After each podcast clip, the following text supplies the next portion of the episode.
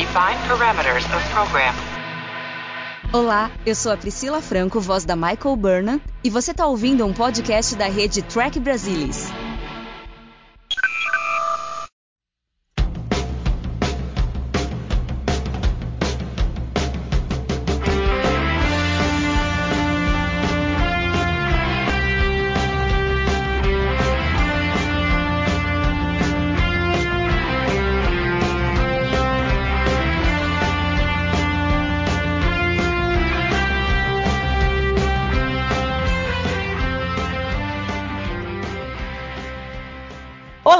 Sejam bem-vindos ao Balde do Odo, o podcast da rede do Trek Brasilis para falar sobre a melhor série de Jornada nas Estrelas, Star Trek Deep Space Nine. E hoje nós vamos falar sobre o 12º episódio da segunda temporada, The Alternate. E aqui estão comigo hoje Luiz Castanheira. Boa noite, Luiz. Boa noite, pessoal. Boa noite, ouvintes. É bom sempre estar aqui. E Alexandre Bortolucci. Boa noite, Ale. Olá a todos. É um prazer estar aqui com vocês novamente. É um prazer a gente poder falar sobre mais um episódio de Deep Space Nine. Esse episódio marca o fim da direção do David Carson em Deep Space Nine. Depois desse episódio, ele, como a gente comentou, acho que no episódio passado, que ele é, viria dirigir na sequência o Generations e ele não volta mais para dirigir nenhum episódio de Deep. E a gente tem a história do Jim Trombeta e o Bill Dial, e o Bill Dial é quem escreve o roteiro, e o Jim Trombeta é aquele que tá numa sequência assim de vários episódios dessa temporada. Ele escreveu The Forsaken, Rivals da semana passada, ele ainda vai escrever o Paradise e o Playing God. E a gente já teve episódios estilo, por exemplo, é, no ar nessa temporada, o Necessary Evil, e que eles foram muito felizes com a história, com o roteiro, com a direção, com o modo que eles filmaram. E nesse aqui eles quiseram dar um tom assim, meio que o monstro da semana, um filme de monstro, mas ele acabou meio ficando assim com uma sensação de filme B, assim. Ale, você que é o nosso grande consultor, tudo sobre filmes, o que, que você achou assim dessa ideia deles quererem fazer essa sensação do monstro aparecer e tal? Eles conseguiram alguma coisa como isso, mas, ou não foram muito felizes? É, a ideia podia até ser boa, mas a execução é, fez jus ao que eles queriam fazer? Bom, falando sobre, obviamente, a origem do episódio, ele é levemente baseado num filme de 1956 chamado Forbidden Planet, né, o Planeta Proibido. Por coincidência, é um filme. Na verdade, existe uma certa polêmica em torno disso, mas é o filme de estreia do Leslie Nielsen, né? Leslie Nielsen, só pra gente lembrar, é o ator que fez Aperte os Cintos, o Piloto Sumiu e aquela série pro cinema, Corra que a Polícia Vem Aí, aquele grisalho. É, grisalho, não, cabelo bem branco mesmo. Então foi o papel de estreia do Leslie Nielsen no cinema, que ele era um ator de série de TV. Então a história desse episódio ela é baseada nesse filme, Planeta Proibido, que também, na verdade, foi o primeiro filme de ficção científica, assim, que teve um orçamento realmente. Antigamente, lá nos anos 50, anos 40, o filme de ficção científica era literalmente filme B mesmo, né? até em, em, relação ao orçamento. É, falando um pouco sobre o tema né, da história, é, é história que, você disse, né, o monstro da semana, na verdade, é o monstro do id, né? Seria, o id seria a porção da personalidade do nossa psique, né, psique humana, é uma porção mais instintiva, né, que privilegia ali desejos, enfim, ímpetos, vontade, sem freios morais. Tanto esse filme quanto o episódio em si é, foca nisso, no inimigo desconhecido. E quando a gente toma ciência de que o inimigo de fato está num dos personagens, faz parte da psique de um dos personagens. De forma geral, é, esse episódio, eu não acho esse episódio ruim, tá? Eu acho que tanto em roteiro quanto em direção, acho que a direção é até melhor que o roteiro. O David Carson aqui, como você já citou, é o último trabalho dele em séries, né, de jornada. Depois ele desse episódio ele iria dirigir Generations e não voltaria mais para a franquia de forma nenhuma. Acho que ele faz um bom trabalho. A gente tem alguns efeitos especiais aí interessantes para época, ficaram um pouquinho datados, depois de quase 30 anos aí. Esse episódio é do início de 1994. De forma geral, o pacote que foi entregue não é um pacote ruim. Poderia ser melhor? Poderia. Mas como a gente sempre gosta de frisar aqui, 26 episódios por temporada,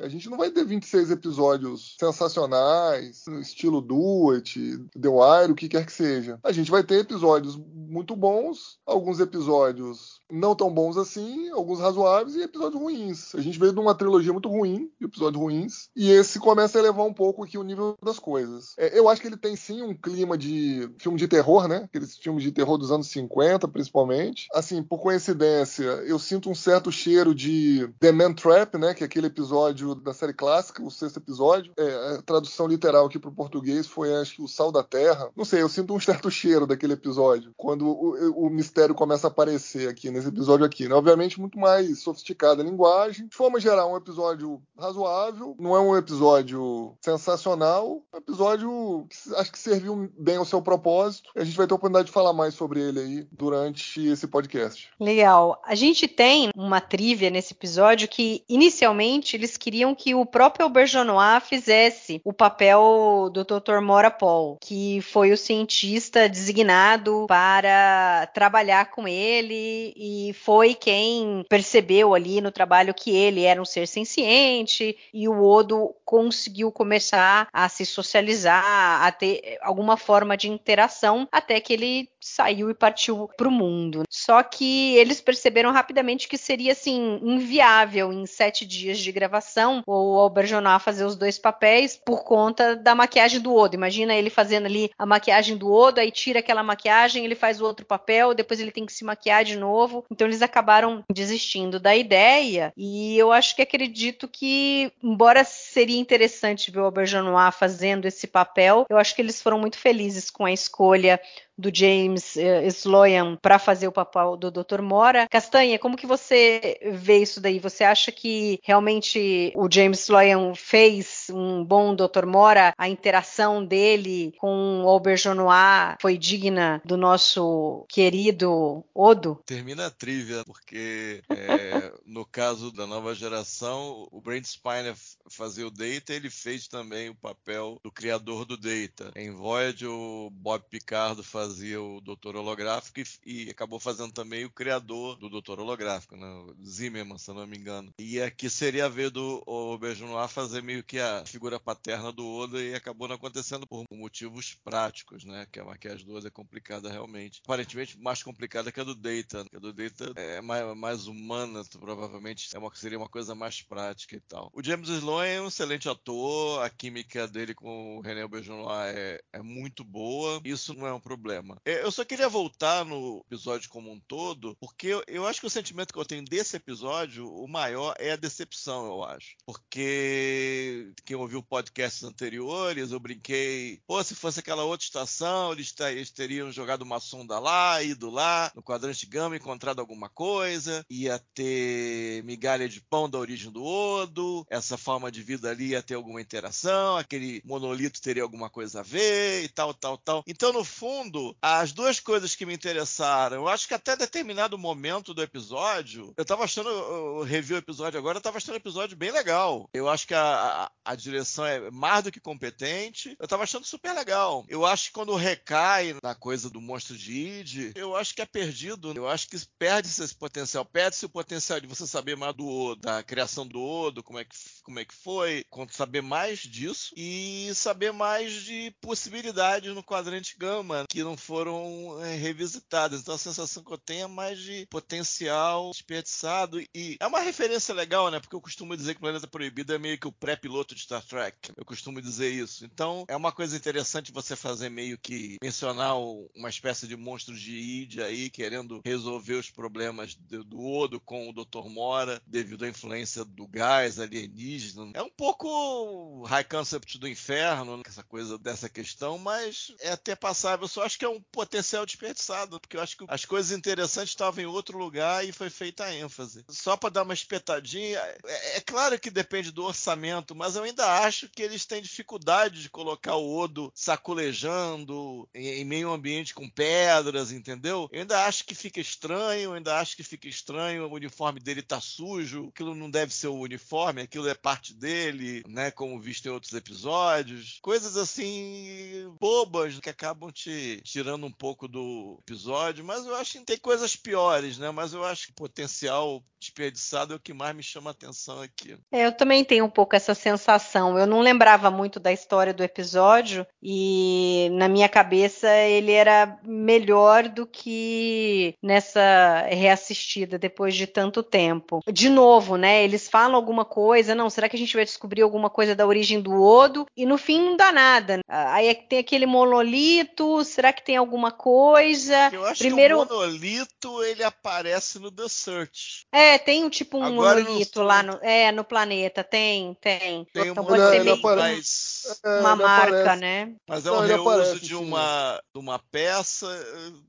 tem algum significado? Não, então, algum, lá, né? É, é, essa parte até suscita alguns questionamentos importantes. Como hum. vocês já deram spoilers aí, esse monolito, algo similar vai aparecer lá em The Search, que é o segundo episódio da terceira temporada. O The Search parte 2, obviamente. E aí a gente para pra pensar, se a gente vai ver isso lá no The Search, junto com o, o povo do Odo, que eu não vou nominar aqui no momento para não dar mais spoilers, será que o povo do Odo fugiu desse planeta do episódio dessa semana por causa do gás? Porque eles deixaram lá, né? As relíquias lá para trás, sei lá, uma estrutura ali, né? Parece bastante antiga, sei lá. E será que isso é uma continuidade, né? Reversa, vamos dizer assim? Porque a gente viu ali que o gás afetou o Odo. Será que eles foram embora do planeta exatamente por isso? Porque aquele gás podia causar reações indesejadas, vamos dizer assim. Depois que eu terminei o episódio, eu parei para pensar nessas coisas. Partindo desse pressuposto, parece ser interessante, né? Esse, vamos dizer assim, esse tijolinho que foi colocado a mais aí. Não, obviamente que não foi revelado o que a gente gostaria, né? Foi só uma pista que que foi deixada, né? Assim como aquele primo do Odo, vamos dizer assim, que o cientista bajoriano encontra ali, leva para a estação, mas é um dado a mais ali, né? que depois a gente vai Lá ver. Lá no, que... no Vortex, aquela chave era uma tecnologia, não era? Não, não, não fica claro o que, não que fica é. Claro. Fica claro, a gente especulou várias coisas. Minha é. especulação seria de que, sei lá, é, como na história eles falam que o povo do Odo ali, os changelings, eram meio que a margem da sociedade e o, o pessoal não gostava muito deles. Acho que podia ter, tipo, meio que uma caça a eles e, e aí, sei lá, eles roubavam pedaços dos transmorfos e aí utilizavam para fazer esse tipo de chave, por exemplo, né? Porque a gente não imagina os transmorfos deixando os seus pedaços para trás, né? Não fariam isso se é tão importante para eles essa conexão, o link entre eles, tal. Eles não deixariam nada para trás. Então, pode ser que fosse roubado deles a revelia deles, mas nunca se falou nada. É da mesma forma, da mesma forma que, que esse colocou. monolito, né? Não, mas é interessante, né? Eu não tinha pensado nisso não, tá? É interessante. É tipo o marfim, né, do elefante, Uhum. Sim, por exemplo. Isso é interessante. Muito interessante. Não tinha pensado nisso, não, Mari. Só que infelizmente um não foi. Deles é, é. articulado, né? É, não foi. Da mesma forma que, assim, o monolito é legal que a gente vê. Mas, assim, porque, assim, quando eu assisti, eu não fiquei pensando nisso. Ah, é, talvez eles tenham abandonado por conta do gás. Faz todo sentido agora que você falou. Mas, assim, quando eles retiram o monolito dali, que a Dax teletransporta, imediatamente, quando ela faz isso, começa o terremoto. Então, na realidade, eu liguei assim, pô, será que esse monolito. Indiana Jones. É, exatamente, alguma Diana coisa assim. Device, é, não, e, e, e, aliás, do tipo, que, que coisa estranha, né? Se fazer isso, pô, você saqueia o planeta ali, leva embora o negócio só porque não tem ninguém, não podia escanear aqueles gravuras ali, precisava levar o negócio inteiro, né? mas enfim, essa parte realmente é meio esquisita, mas eu acho que no fim é proposital, eles não queriam dar nenhum indício ainda de quem é o povo do Odo, então eles ficavam assim com essas migalhinhas e acabaram focando na realidade mais na vida pregressa do Odo do que no que ele pode ser. E aí o, o meu grande problema com esse episódio, Ale, não sei o que, que você pensa dessa parte, mas assim, eu não consigo engolir muito a coisa deles quererem jogar assim essa relação de pai e filho do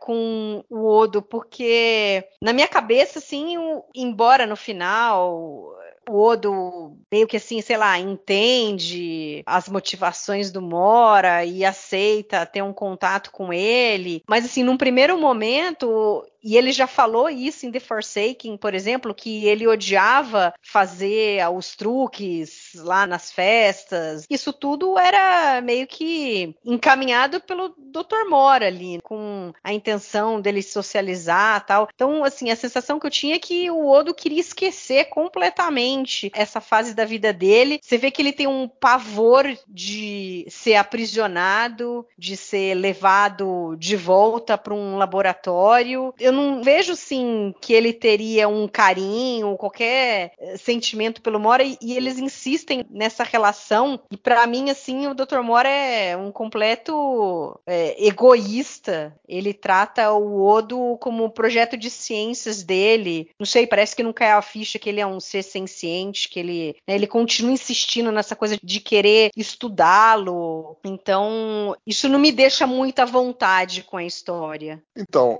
assim, eu concordo concordo com você em partes. Né? Eu acho que o tipo de relação que ele tem com o Dr. Mora é, é complexa, como pode ser complexa a relação pai para filho, principalmente quando existe alguma rigidez assim maior por parte do pai. Aí é o momento quem nunca do episódio. Quem nunca conheceu uma família onde existe, sei lá, algum tipo de relação complicada entre pai e filho. Eu acho que ali se mistura um pouco, né? A relação de pai com a relação de cientista do Dr. Mora com ele. A gente precisa racionalizar um pouco também que assim, o Odo foi achado lá no no, cinturão de Honores e foi levado lá para Bajor na época da ocupação. Então, provavelmente, ali os cardassianos deviam fazer uma pressão. Né? Ó, né? o que, que é isso aí que foi achado? Isso é um ser vivo, não é? O que, que é? Então, o doutor Mora, como bajoriano, provavelmente devia estar sob muita pressão ali, né? Para, enfim, descobrir o que, que era. Depois, mais para frente, lá na quinta temporada, em The Bigotten, ele vai meio que desabafar sobre isso. Mas sem querer dar muito spoiler, e olhando aqui o, o que a gente vê nesse episódio, é que desde a primeira cena, a presença do Dr. Mora ali incomoda o Odo. O Odo é sempre aquela figura estoica, aquela figura confiante, principalmente quando ele está tratando ali com o Quark, enfim. E quando o Dr. Mora aparece, você vê que a linguagem corporal já muda completamente, ele já não é mais aquele ser confiante, ele está visivelmente incomodado. E assim, isso pode acontecer numa relação pai-filho, né? Onde,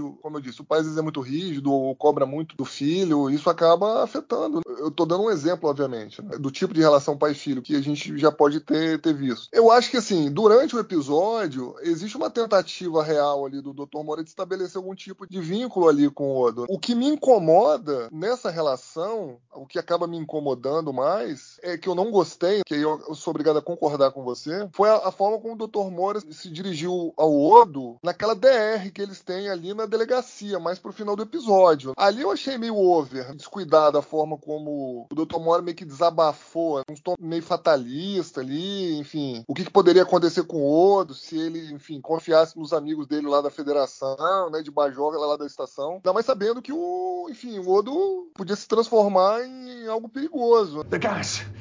Maybe it was the gas on the planet. It affected all of you. It must have done something to me. A possibility. That has to be it. Certainly worthy of an investigation. Dr. Bashir. Dr. Bashir will not understand any of this. Except that you have turned into some kind of uncontrolled thing that tried to kill him, really, Odo. What do you think they'll do with you? do? They won't know what to do with you. They'll put you in a high security prison or quarantine you on a deserted asteroid in the Gamma Quadrant. Oh no, they'll put you in a zoo. I don't believe that. You don't know them. What other humanoid have you been able to trust except me? What makes you think I trust you? I resent that. I really do. After all the time I invested in you, after the education I gave you, the attention I gave you, you would not be here today if it weren't for my guidance. I gave you more than anyone else in my life. You were my life. And then you walked away. And now you don't trust me. Fine. Put yourself in their hands. You always had to learn your lesson the hard way, didn't you? I am not going back to the center with you. Why? We'll work through this together. We'll solve it together just like we used to.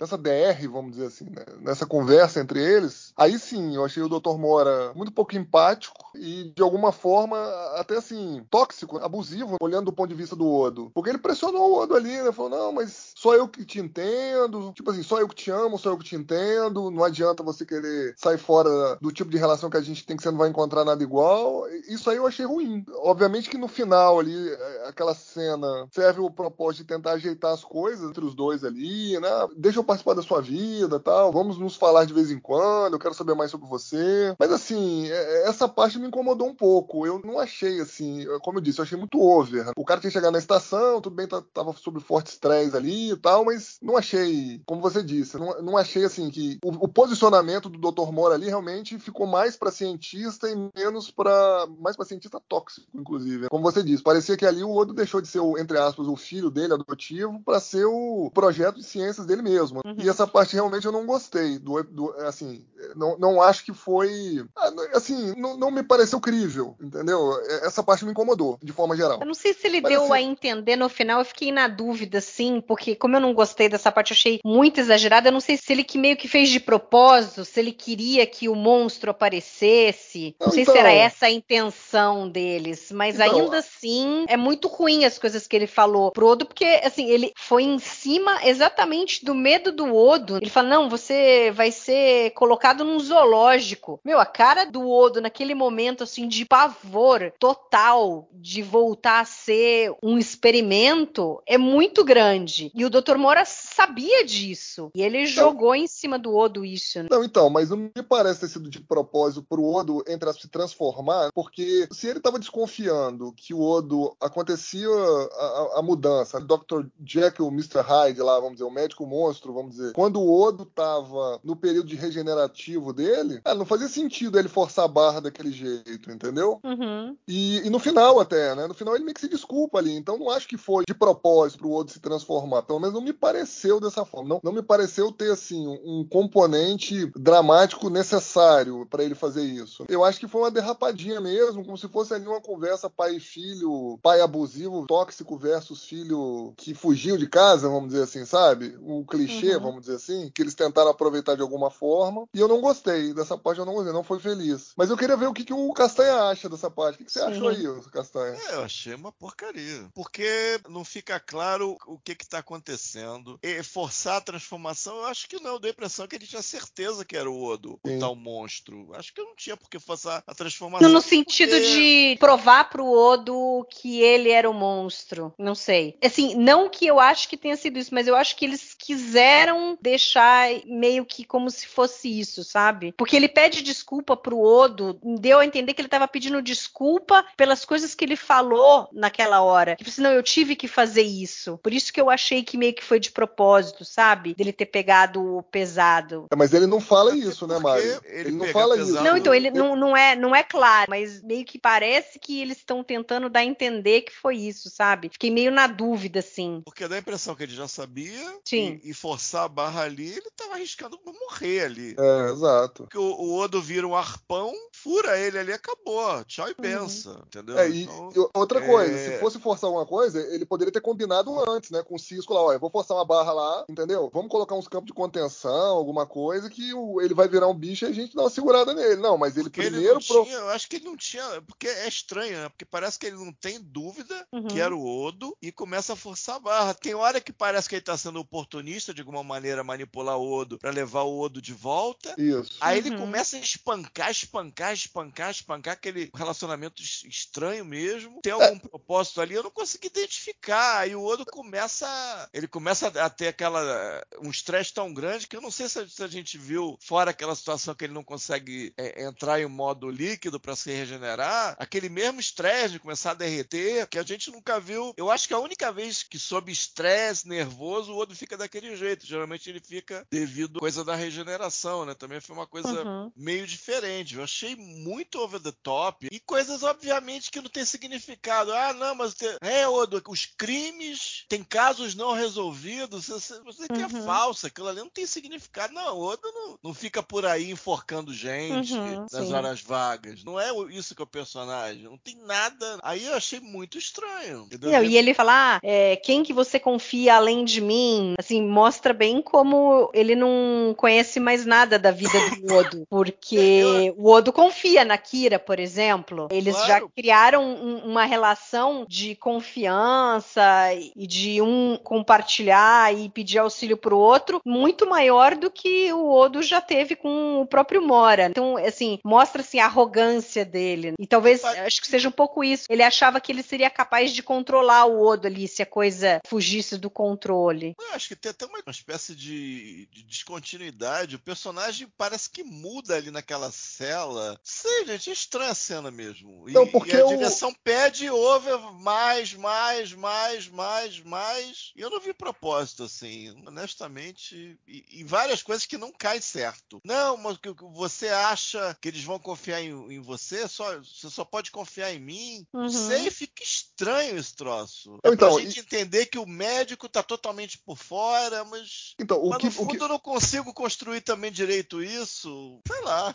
Não, o que me parece é que foi tipo, como eu disse, uma DR. né? Ele estava ali tentando convencer o Odo de que o Odo de fato era o culpado por o que estava acontecendo lá na estação, a destruição lá do laboratório, a fuga lá daquela moça, o primo, vamos dizer, do Odo. É, mas toma uma tangente numa determinada hora. Teria que pegar a cena em passo a passo, mas. Então, mas quando ele começa fala, no ciclo regenerativo, mas chega uma hora que toma uma tangente que tu fica assim, caraca, que que é isso? Então, não tô que- entendendo mais. Então, mas o que deflagrou isso foi quando o Odo falou: olha, o cara, o Moura fala: olha, você só pode confiar em mim. Aí ele fala, mas quem te falou que eu confio em você? Aí foi que o cara explodiu, entendeu? Por, por isso que eu te falei que ficou com cara de DR. Que o cara ouviu um negócio que ele não gostou, ele se sentiu, entre aspas, desrespeitado, desvalorizado pelo Odo, e aí o negócio descambou, entendeu? Ah, rapaz, você vai Aí ser só pego. saiu, só saiu lixeira. é. Exato, é, é igual quando a gente briga com alguém na família, que às vezes a gente passa do ponto, mas o cara passou demais do ponto. Ah, É igual a Mari falou, pô, você vai ser preso num zoológico, vão te colocar num asteroide, isolado, pô, aí realmente foi muito over, Achei né? muito estranho. Achei E aí, mas aí a gente olhando em retrospectiva, essa reação do Dr. Mora parece fazer mais sentido o aspecto psicológico do outro de destruir né, o laboratório e, e libertar lá o, entre aspas, o primo dele. Parece fazer Sim. sentido do ponto de, de vista de subconsciente, né? Fala, pô, esse maluco aí vai pegar meu primo aí que a gente achou e vai prender, fez, fazer igual fez comigo, né? E eu não quero que isso aconteça. E Exatamente. aí, Impulso e aí o negócio do, do,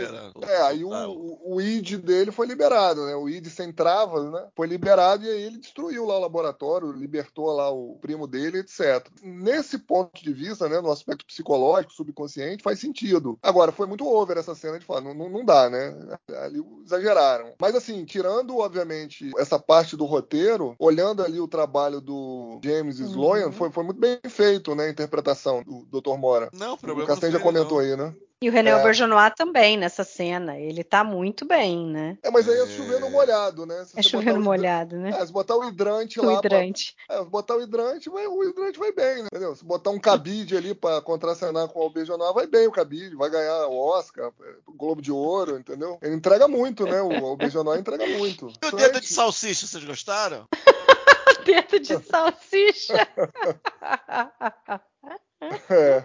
Esse é um episódio que precisaria ser remasterizado. Eles refazerem ali aquele final quando o Odo tá como monstrão e preso ali no campo de força e tal. Seria legal ver essa cena refeita, os efeitos. É, até porque existia na época uma restrição. Se a gente for pensar há 30 anos atrás, a forma como os efeitos especiais eram feitos, na verdade, tinha que um, vamos dizer assim, um assistente de efeitos especiais no set para ajudar o diretor e, e os atores a olhar pro, pro lado certo, Uhum. porque eles iam fazer o efeito especial, é, entre aspas, é, em cima de um esboço que tinha sido feito. Então, num desenho, eu quero dizer. Então eles montavam e depois eles incluíam aquilo no fotograma, no filme, literalmente, né? O efeito não era como é hoje, que é incluído através de um computador, não era digital, o efeito era ótico. Então, dava muito mais trabalho e se o ator estivesse olhando pro lado errado, ia ficar um negócio esquisito. Então eles faziam como se fosse um, um storyboard de como seria a cena. Aí o, o assistente de efeitos especiais ia até o set de filmagem e acompanhava a gravação. Se eles percebessem que o ator estava olhando pro lado errado, ele chegava pro diretor e falava: Cara, vai ter que filmar de novo, porque o cara tá olhando para baixo,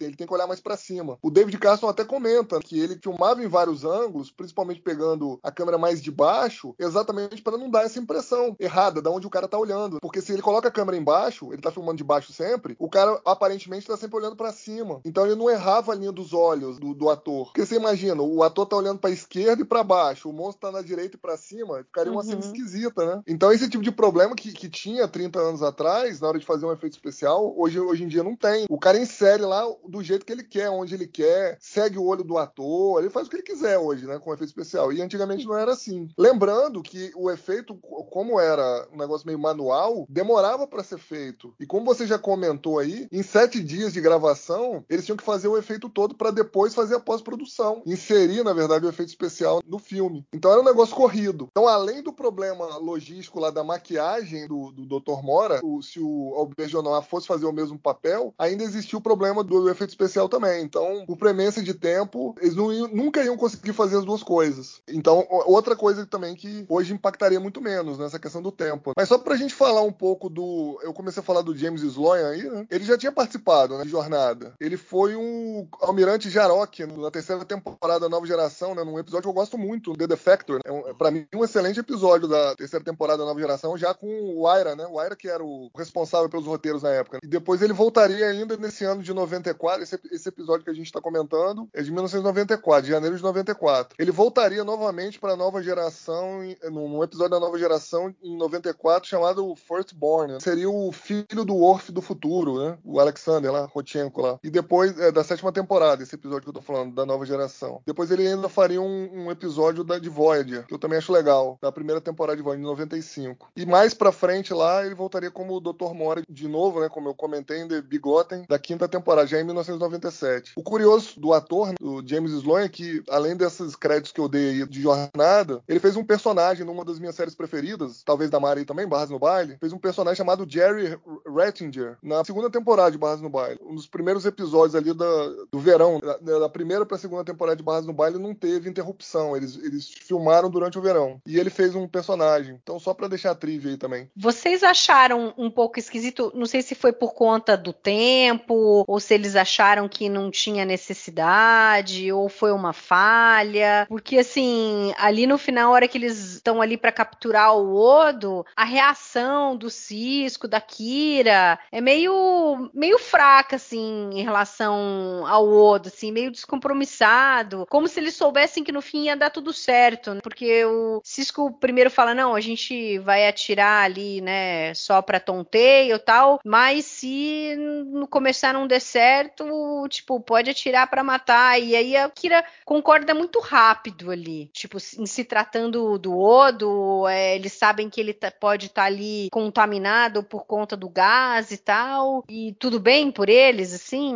Não sei, não, não senti assim um remorso do Cisco de ter que talvez matar o Odo se chegasse a isso. O que você acha, Castanha? é que fazem o foco entre os dois, né? entre o Odo e, o- Dr. Mora, que a gente está acabando de conhecer e de maneira talvez meio dúbia, talvez de maneira não tão profunda, e tira-se o foco de que a gente conhece, que interagiu com o Odo, que, que, que a gente sabe que conhece o Odo, principalmente a Kira. É estranho realmente. É, a gente imagina, imaginaria que isso poderia ter sido feito de uma outra maneira para chegar ao resultado da interação dos dois, mas sem ficar nesses termos, é, tentar capturar segurar a tensão de caramba, eu vou acabar dando um tiro no Odo e o que, que, pode acontecer, mas é o Odo. Isso eu acho mal feito, entendeu? Isso meio que valida o que o Mora estava falando pro Odo e que a gente não concorda. É, eu imagino até que indiretamente, eu acho que nem pensaram nesses termos. É meio que uhum. tem que ah, alguém deve ter pensado, não, do foco tem que ser para fazer o um encerramento, tem que ter tipo um, um desfecho, um fecho no final e tem que ser feito assim, é ele que tem que abraçar o Odo quando ele é, sai do campo de força. Aí eu acho complicado. É, é, aquilo que eu. Voltando ao que eu falei, é, eu acho que a trama do episódio, a, que envolve o monstro, é, é, decepcionante, porque se não tivesse isso, não tivesse o, o, mistério que é esticado, esticado primeiro com a criatura prima do Odo, depois tem o estágio da enfermaria do Bashir, e depois no Promedade, que ele já está certo e tal. Quanto tempo poderia ser utilizado para, não sei, falar alguma coisa do quadrante gama, falar alguma coisa dos dois, falar alguma coisa uhum. da vida do Odo pregressa, talvez interagir com a Kira, Kira comentando com o Odo. É, você me falou dele, né? Ele não é bem como o Mora, né? Ele não é bem como você tinha dito e tal. Ou ir pro outro lado, ah, não, mas ele, ele é exatamente como você falou, ele uhum. parece isso, parece aquilo. Ou seja, você vê várias possibilidades, mas talvez para ter aquela coisa do um consciente de ação, um consciente mais sci-fi, ou pelo menos de gênero, foi se tomando essa rota e acho que prejudica, digamos, a nobreza da coisa toda e fica mais difícil, né? Eu acho que fica mais difícil, mais esquecível é, por esses motivos todos. Se fosse uma coisa, não, aqui tem um mistério que vai servir para o futuro, aqui tem coisa do Odo. Né? Podia até ter uma trama ali que colocasse os dois um frente a frente, mas com mais substância, digamos. Que aqui é usado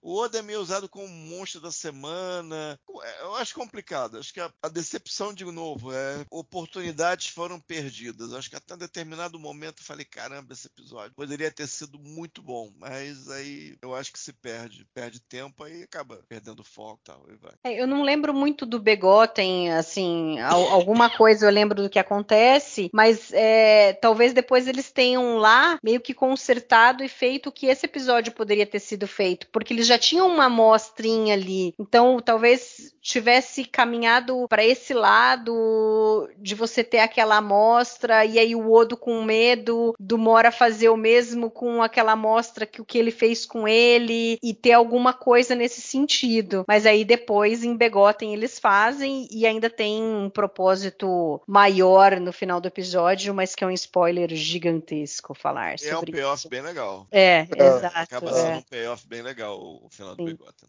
É, é. Agora tem uma cena que eu gosto, que é a cena do Cisco com o Jake, que na realidade para mim essa cena é o momento quem nunca, é, que é o, o, o, pai querendo que o filho estude um negócio que ele sabe que né, ele tenta ali dizer não, mas você pode de repente precisar, você não sabe o que você vai fazer da sua vida, tal.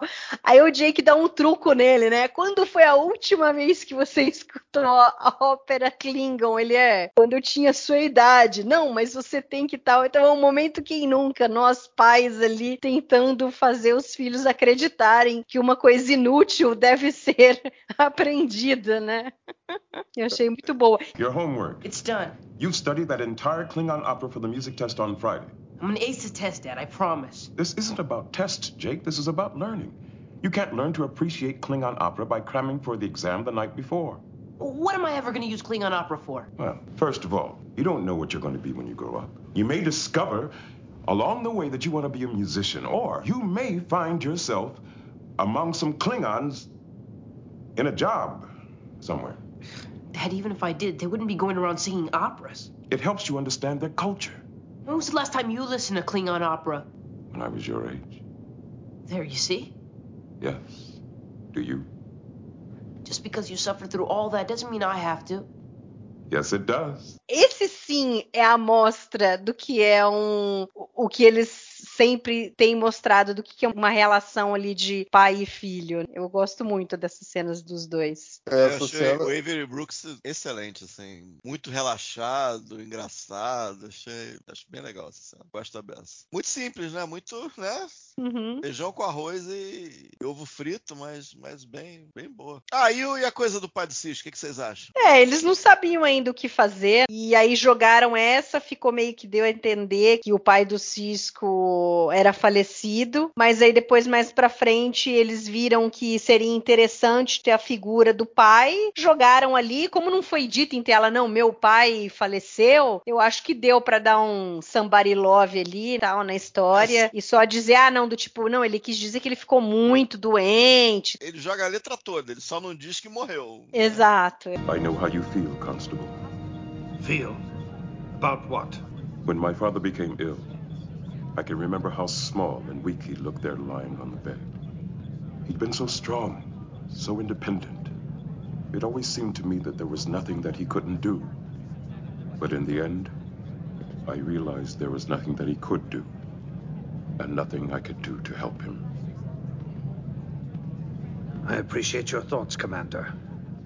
But Dr. Mora is not my father. Então, mas eu penso um pouco acha? diferente aí de vocês. Talvez pelo meu histórico familiar com problemas de doenças sérias ser um pouco diferente de vocês, eu entendo a conversa do Cisco e até pelo que aconteceu no episódio, né, posteriormente, eu entendo dessa forma. Acho que o Cisco quis, de forma empática, chegar pro outro e falar, cara, eu sei o que você tá passando, meu pai também já ficou doente, a gente não pode fazer muita coisa, a gente se sente muito impotente quando alguém que a gente gosta e que a gente tinha como fortaleza fica ruim. Aí o outro falou, não, mas eu não, não acho que ele seja como um pai pra mim, não. Se a gente for pensar o que acontece no episódio, o Dr. Mora, ele fica doente, mas ele não morre. Depois ele tem uma recuperação total. E assim, o- a- aí também o meu momento, quem nunca, né, além do anterior, como a Mari já colocou aí, do, do Cisco com o Jake, esse aqui pra mim também é um momento quem nunca pra mim, pessoalmente. Porque, é, enfim, eu já tive essa conversa com outras pessoas. Da mesma forma que o Cisco teve ali com o Oda, eu já tive com outras pessoas. Por já ter passado, né, situações bem complicadas aqui de saúde da minha família. Então entendo, entendeu? Na verdade, o Cisco ali quis estender a mão.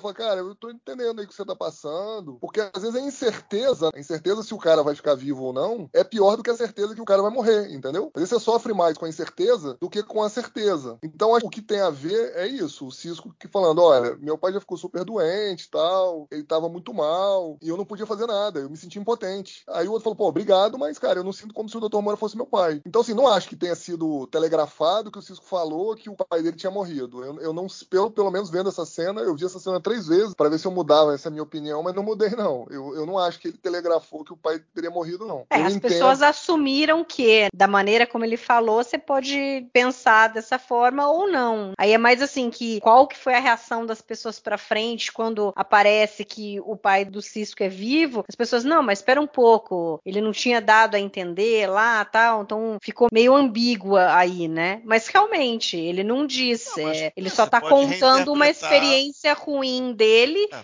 mas assim, se solidarizando com o Odo com a situação. Sim, eu, eu levo dessa muito forma. Tempo, ficou Uhum. em coma há muito tempo, sei. É. Isso. Dá pra conciliar, Exato, porque ele não falou exato. ele não falou assim, ah, eu enterrei meu pai. Sim, ele, não- ele sim. foi é reconciliável. E às vezes, gente, às vezes eu, eu, eu penso que a coisa da continuidade é. Se o retcon foi bom, eu, eu, eu tenho a tendência a perdoar, entendeu? Aí você vê as participações do Joseph Cisco do, com, com Brock Peters. é, Uhum. são a- a- alguns episódios muito bons, excelentes até, clássicos Sim. da série. Uhum. Então você acaba. Deixa pra lá. Acho que, né? Você acaba não, É, mas teve- não pensando mas muito teve a algum- respeito. é meio teve algum episódio incoerente Brock falar Peters isso, que- que foi mas. ruim? Né? Oi? Mas teve algum episódio com o Brock Peters em Deep Space Nine que foi ruim? Todos foram excelentes. Uhum. Não, todos excelentes. sim. Eu tava só refazendo na minha cabeça cada um deles aqui, entendeu? É, Ou seja, entendi. muito o saldo ultra positivo, né? Você lembra da cena final daquele episódio do Benny Russell e tal?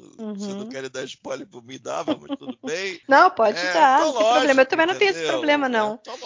é, não Uhum. tem nem o que dizer. Eu gosto muito da cena quando ele dá um puto um pito no Cisco, quando o Cisco tem que falar pro pai que o Jake ficou na estação dominada pelo Dominion e pelos Cardassianos. E ele falou: como é que você deixa o meu neto lá e tal? Porque É é, bacana a a, relação visão dos três dele, é- é, é é, exatamente.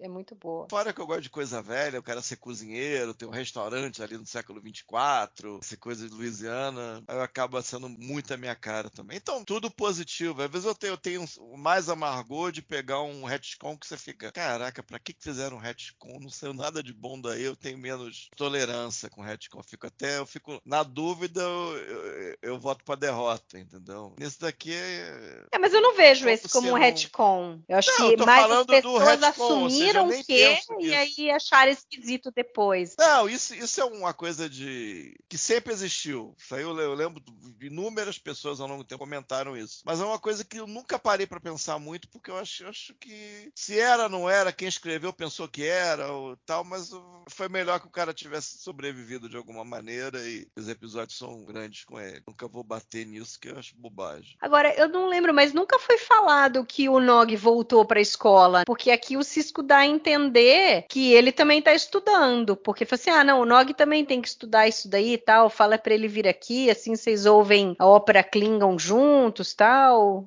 E não- Que a escola tá reabriu. Peraí, gente, peraí, peraí, peraí, agora vocês falaram. A escola, a, a escola é mostrada reaberta? Não. Depois do In the Hands of the Prophets, não aparece mais nada da a gente, escola. a gente acredita que reabriu de alguma maneira, né? Sim, sim. É, depois da confusão que a Win fez lá, tal que se viu que era meio que, né, ela se retirou porque o Barrel não morreu e não deu certo o plano dela, ela meio que se retirou de fininho pra não sobrar pra ela. E aí acho que a escola continuou ali, de boa. Mas assim, o, o Ron tinha tirado o Nog da escola e não se falou mais nada sobre isso. Mas Mas aparentemente ele tira da ele escola em qual voltou. episódio? É no Venagos. Que aí depois o Jake só fica ensinando em paralelo o Nog a ler e tal. Mas não sei, me pareceu assim, deu a entender que ele voltou pra escola, do jeito que o Cisco falou. É, não é nem mostrado que a escola continuou, a gente, a gente acredita que isso continuou, e nem que o Nog voltou a ter aulas, a participar das É. Sim. aulas. Olha, você ia falar alguma coisa dessa cena do Cisco com o Jake, não ia? Aí no fim a gente começou o outro assunto. Não, então, eu acho que, que foi,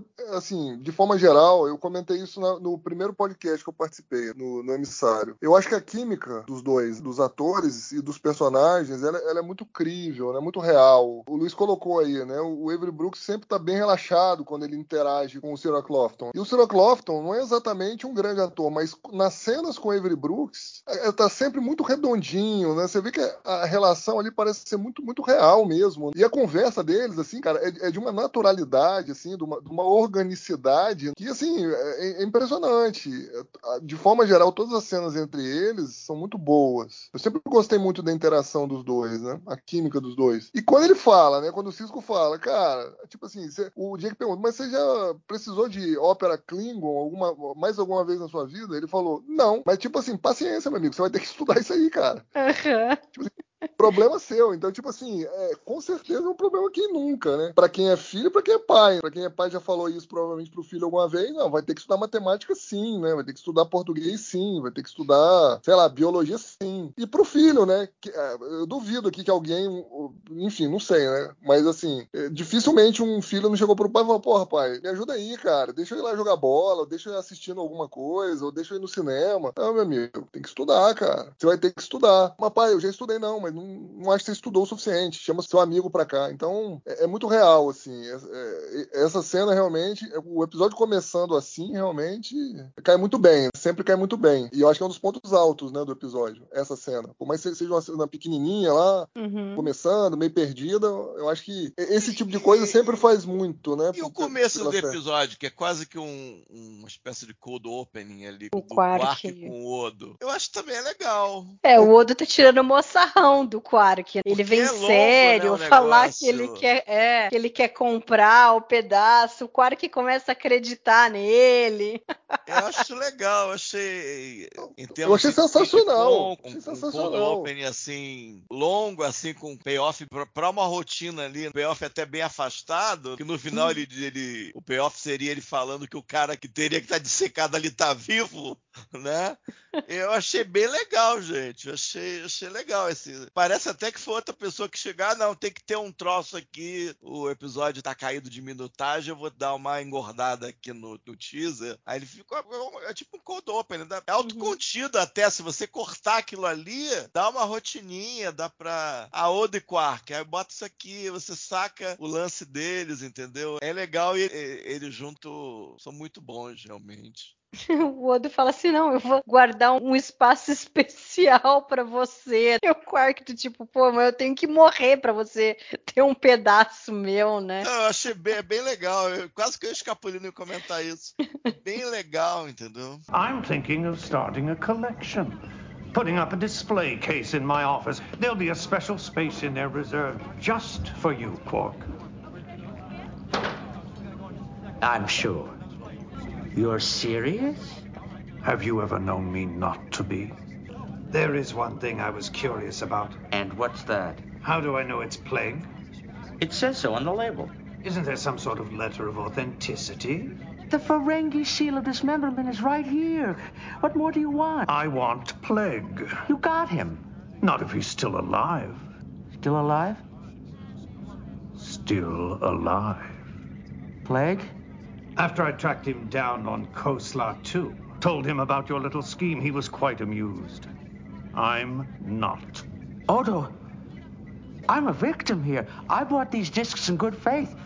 I have 5,000 pieces of plague in my storeroom. Uh-uh. Not plague. Then who? Good question. Eu achei sensacional. Todas as interações do Albejanor com Armin Shimmerman são excelentes. Eles, ele, outra, outra dupla também tem uma grande química. É, é sempre ponto alto, cara, quando eles estão ali conversando, trocando, uhum. né? É sempre aquela conversa ali de meio subliminar, assim, né? Eu tô tentando te pegar, o cara assim, você não vai me pegar, né? Então, tipo, parece que a gente tá assistindo continuamente golpe de mestre ali, né? Falas dos dois ali. É sempre. Nossa, eu acho que sempre, eu sempre achei excelentes e essa daí é sensacional. Mas eu não esqueci, não, Luiz. Estava aqui, viu? Pra uhum. comentar ah, sobre ela. Tava, ah, eu também estava aqui escrito aqui. Não, e aí faz ali aquela coisa, mostra de novo como o Dr. Mora não conhece o Odo, né? As pessoas com quem ele convive, porque ele acha que o Quark tá fazendo o maior elogio. Não, ele tava fazendo um elogio para você e tal. Mas na realidade o Quark tá ali, tá querendo se safar da situação em que ele se meteu. Vai ver, ele nem sabia mesmo que o cara tinha morrido, vai ver, ele tava, sabia, tava dando um golpe ali, mas ele sabia que ele tinha que dar um somebody love ali no Odo, então ele acha que elogiar é o Odo na frente do cara que conhecia o Odo de antes, então é engraçado, assim. Realmente a cena toda é, é muito boa. E tem a continuidade, né, deles trazerem esse negócio do, dos ferengues é, venderem partes do corpo do cara que morreu, então é, é engraçado. Isso é uma coisa que eu acho bem bolado, essa coisa cultural dos ferengues, é, pode ser absurdo em vários níveis, mas é, é, é, é eu acho interessante pra caramba. Você Não, mas, fatiar a criatura e vender naqueles discos, uhum. eu acho muito interessante.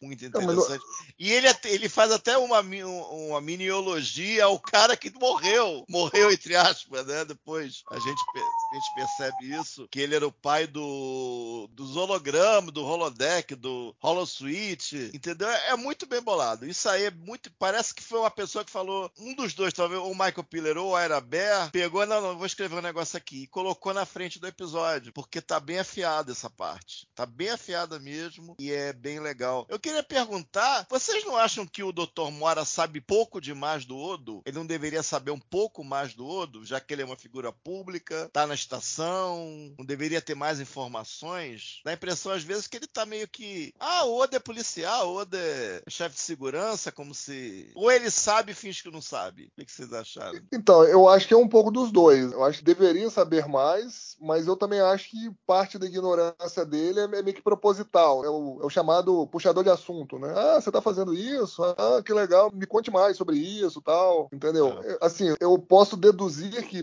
pós-ocupação, o Bajor lá devia estar uma zona, o cara é um cientista, devia estar lá, enfim, ocupado lá com as coisas dele. Se a gente for pensar bem aqui, a gente tá um ano, um ano e pouco, né? Desde que a série começou. Então, se a gente for seguir essa cronologia também, pra época lá, parece fazer sentido, né? O cara, depois de um ano e meio ali de estar tá começando a organizar as coisas lá no em ele, ah, bom, agora eu vou lá ver lá o que, que deu lá com o outro tal. Tô sabendo que ele é alguma coisa de segurança segurança lá da estação, eu vou entender isso melhor, vou chegar de surpresa lá. E aí o Oda até fala, né, mas pô, você chegou de surpresa, né? Você, você podia ter me avisado. Cara, não, mas é, foi meio que de surpresa mesmo. Enfim, eu acho que é uma ignorância consciente, vamos dizer assim, entendeu? É, não, eu não vejo como ele também saber muito da vida do Odo. Assim, é gozado a gente pensar hoje, porque hoje, né, rede social para lá e para cá, se a pessoa tá na rede social, você sabe tudo sobre o que ela tá fazendo. Mas ali não, não tem isso. Como que ele ia saber? No máximo ele sabe o cargo do Odo. Como que ele ia saber mais coisa dele? A não ser que ele tivesse alguém na estação que ligasse, conversasse, perguntasse, pudesse a pessoa pudesse dar a opinião dela sobre a visão que ela tem do Odo, tal. Eu acho que Não, foi algum férias de ciências bajoriano. é, é, eu vejo assim que ele realmente não sabe muito, não tem noção das relações que o Odo tem, dos laços que ele firmou ali na estação, mas também tem essa coisa que o Alexandre falou que é soa muito assim, né? Dele querer puxar assunto, ele não quer de vez falar o que ele sabe, ele quer que o Odo conte pra ele. Então ele fica Exato. jogando ali uns verdes ali e tal, pra ver se o Odo fala alguma coisa, conta alguma coisa. Porque assim, pra mim deu a entender que eles não se falaram nunca mais. Não, até porque o Odo. teriam- quantos anos? Sete anos dali? É, Eu não lembro Necessary Evil quando que foi mesmo? Eu esqueci a data do Necessary Cinco anos antes de Bemissérie, eu acho. Não é isso? Cinco anos antes? É, foi mais ou menos isso. Vai dar quase sete anos mesmo, desde que o Oda assumiu lá como, Ele deixou o laboratório. é. como comissário lá, né? Aí também tem, tem que ver o tempo que ele ficou no laboratório. Não sei se existe esse dado na série, não tenho certeza. É. Isso aí, É, também não lembro. anos, é, imagino que uns sete anos. Ale, tem mais alguma coisa que a gente não falou que você gostaria de comentar sobre The Alternate? Tem só mais uma triviazinha, na verdade duas, né, sobre o roteiro. Você comentou, né, que o pitch do episódio foi do Jim Trombetta e do Bill Dial. O Jim Trombetta, só pra lembrar, é o amigo do Aaron Stephen Bear. E, enfim, depois ele não, ele não continuou. Depois dessa temporada ele não continuou. Acho que alguém... Foi tocar a trombeta em outro lugar, né, cara? É, A trombeta dele tava desafinada.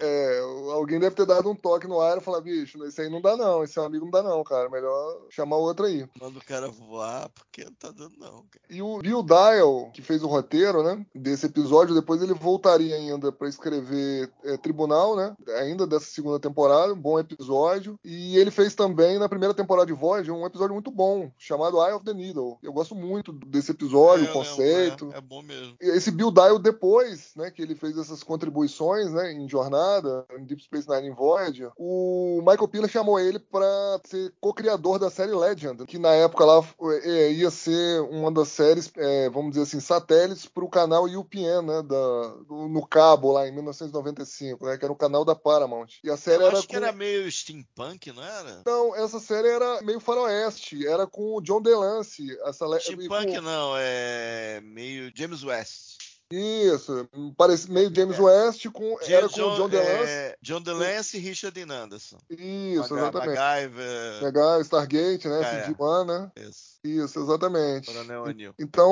o Bill Dial aí, depois que ele fez essas contribuições de jornada, É ele acabou mesmo. cavando um, Legend. uma, é, um Legend, não, cocriação de Legend. Infelizmente, a série durou pouco, né? Só 12 episódios. Assim como o canal também não durou muito, né? É. O UPN lá depois foi, enfim, foi comprado. Mas a dinâmica era diferente, né? Na TV a cabo americana, lá nos no meados dos anos 90. Mas aí a gente deixa pra comentar isso em outra oportunidade. Eu tava vendo aqui é, no memorial fala que o Dr. Mora estudou o Odo por sete anos. É bastante tempo, cara. É, e o Necessary Evil ali, que ele vai pra estação, foi em 2365. Então foi quatro anos antes de acabar a ocupação cardassiana e a federação chegar em Deep Space Nine. Então são cinco anos e meio, né? Então, É. então o Odo saiu do laboratório e de alguma maneira Ele acabou ele na já estação. estava na estação quando o Ducati Não, não, ele, o voltou, né? Ducati chamou. O Ducati chamou porque dois anos antes ele tinha visto lá no Instituto Bajoriano de Ciência, o Odo fazendo o truque do pescoço, pescoço cardassiano, e aí Não, depois disso ele- ele ficou de olho no Odo. estação? Não. Não, eu acho que ele chamou especialmente, porque ele falou Foi, que ele foi. viu que o Odo Bajor, né? é, que o Odo tava muito assim, era um cara que ficava andando por ali, em Bajor, ficava tentando mediar conflitos entre os bajorianos e tal. Então aí ele chama, né, o, o Odo pra. Já pensou pra